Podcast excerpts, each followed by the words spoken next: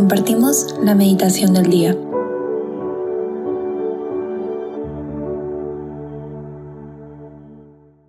En el nombre del Padre, y del Hijo, y del Espíritu Santo.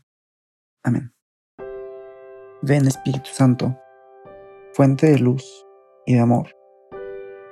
Te pedimos que el día de hoy nos ilumines, enciendas en nuestros corazones el fuego de tu amor y nos ayudes en nuestra oración para poder escuchar lo que Dios quiere decirnos, para que el día de hoy Cristo pueda venir a nuestro corazón, a nuestra mente, a nuestra alma, a nuestra vida, para que cada vez seamos más reflejo de Él y estemos más cerca del cielo y de la santidad. El día de hoy, jueves 9 de junio, meditaremos sobre el Evangelio según San Mateo, capítulo 5, versículos del 20 al 26.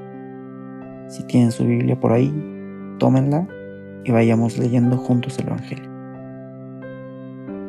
En aquel tiempo, Jesús dijo a sus discípulos, Les aseguro que si su justicia no es mayor que la de los escribas y fariseos, ciertamente no entrarán ustedes en el reino de los cielos.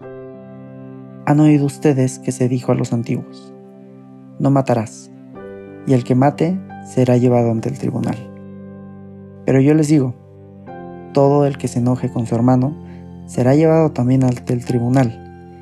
El que insulta a su hermano será llevado ante el tribunal supremo, y el que lo desprecie será llevado al fuego del lugar del castigo. Por lo tanto, si cuando vas a poner tu ofrenda sobre el altar, te acuerdas allí mismo de que tu hermano tiene alguna queja contra ti, deja tu ofrenda junto al altar y ve primero a reconciliarte con tu hermano y vuelve luego a presentar tu ofrenda. Arréglate pronto con tu adversario mientras vas con él por el camino. No sea que te entregue al juez, el juez al policía y te metan a la cárcel. Te aseguro que no saldrás de ahí hasta que hayas pagado el último centavo. Palabra del Señor. Gloria a ti, Señor Jesús. Me llaman la atención las palabras de Jesús porque al inicio de este Evangelio nos da un mensaje que pudiese parecer un tanto duro, tal vez, un mensaje que nos pudiese llegar a pesar, pues basta la raíz. Él nos dice que no solo el que mate será llevado ante el tribunal, sino también aquel que se enoje, insulte o desprecie a su hermano, también será llevado al fuego del lugar de castigo.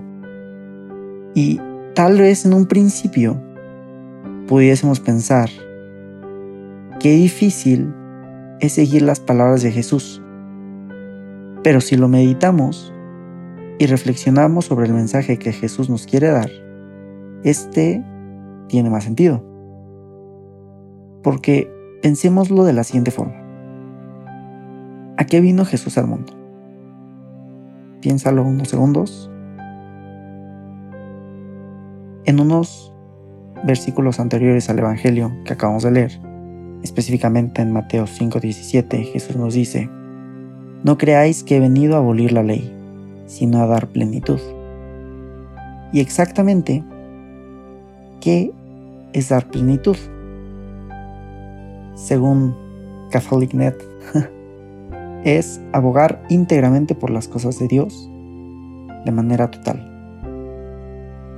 ¿Y qué mensaje intenta darnos Jesús con estas palabras?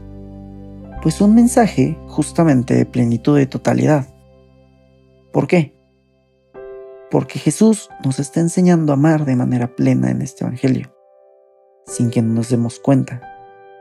Porque de alguna forma, Él nos está diciendo que para poder amar, no solo es necesario que no mates, sino que para amar con plenitud y totalidad, es necesario que no te enojes, que no insultes y que no desprecies a tu hermano.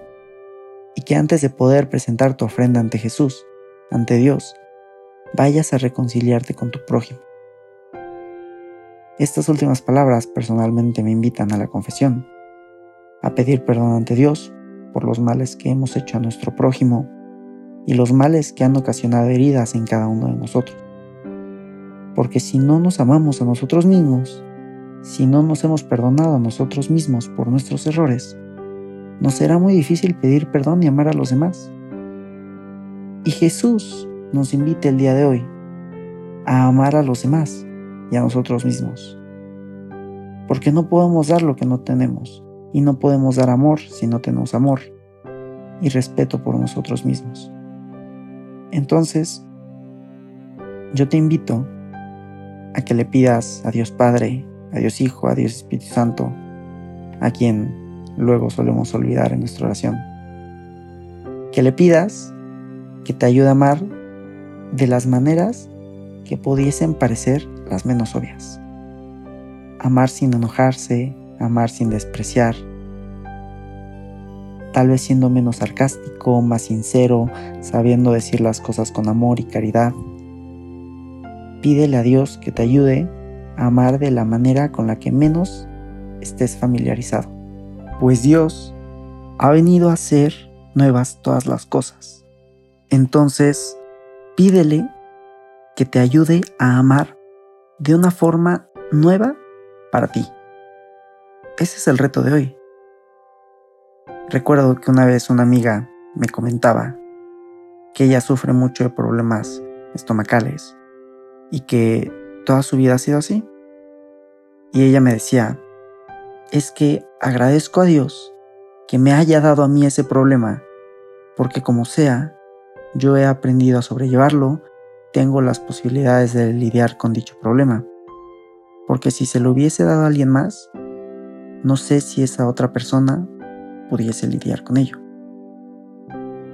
Y para mí, esa fue una nueva forma de amar. Amar a aquel que no conoces, amar a aquel que está sufriendo, amar y rezar por aquella alma quien necesita de tu oración, aunque tal vez tú no lo sepas. Entonces, esta invitación de buscar nuevas formas de amar. Jesús nos pide que sea de manera pronta, porque como dice en el Evangelio, no sea que durante el camino tu adversario te entregue al juez, el juez al policía y te metan a la cárcel. Entonces, solo nos queda apurarnos a aprender constantemente nuevas formas de amar a tu hermano. Así sea.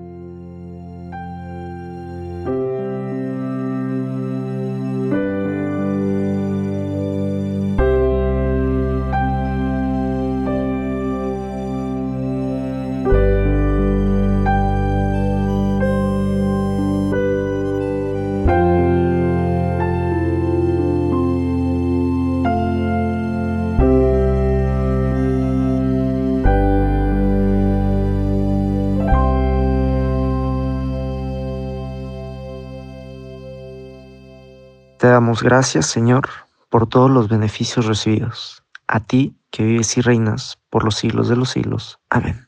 Cristo Rey nuestro, venga tu reino. María, Reina de los Apóstoles, enséñanos a orar. En el nombre del Padre, y del Hijo, y del Espíritu Santo. Amén.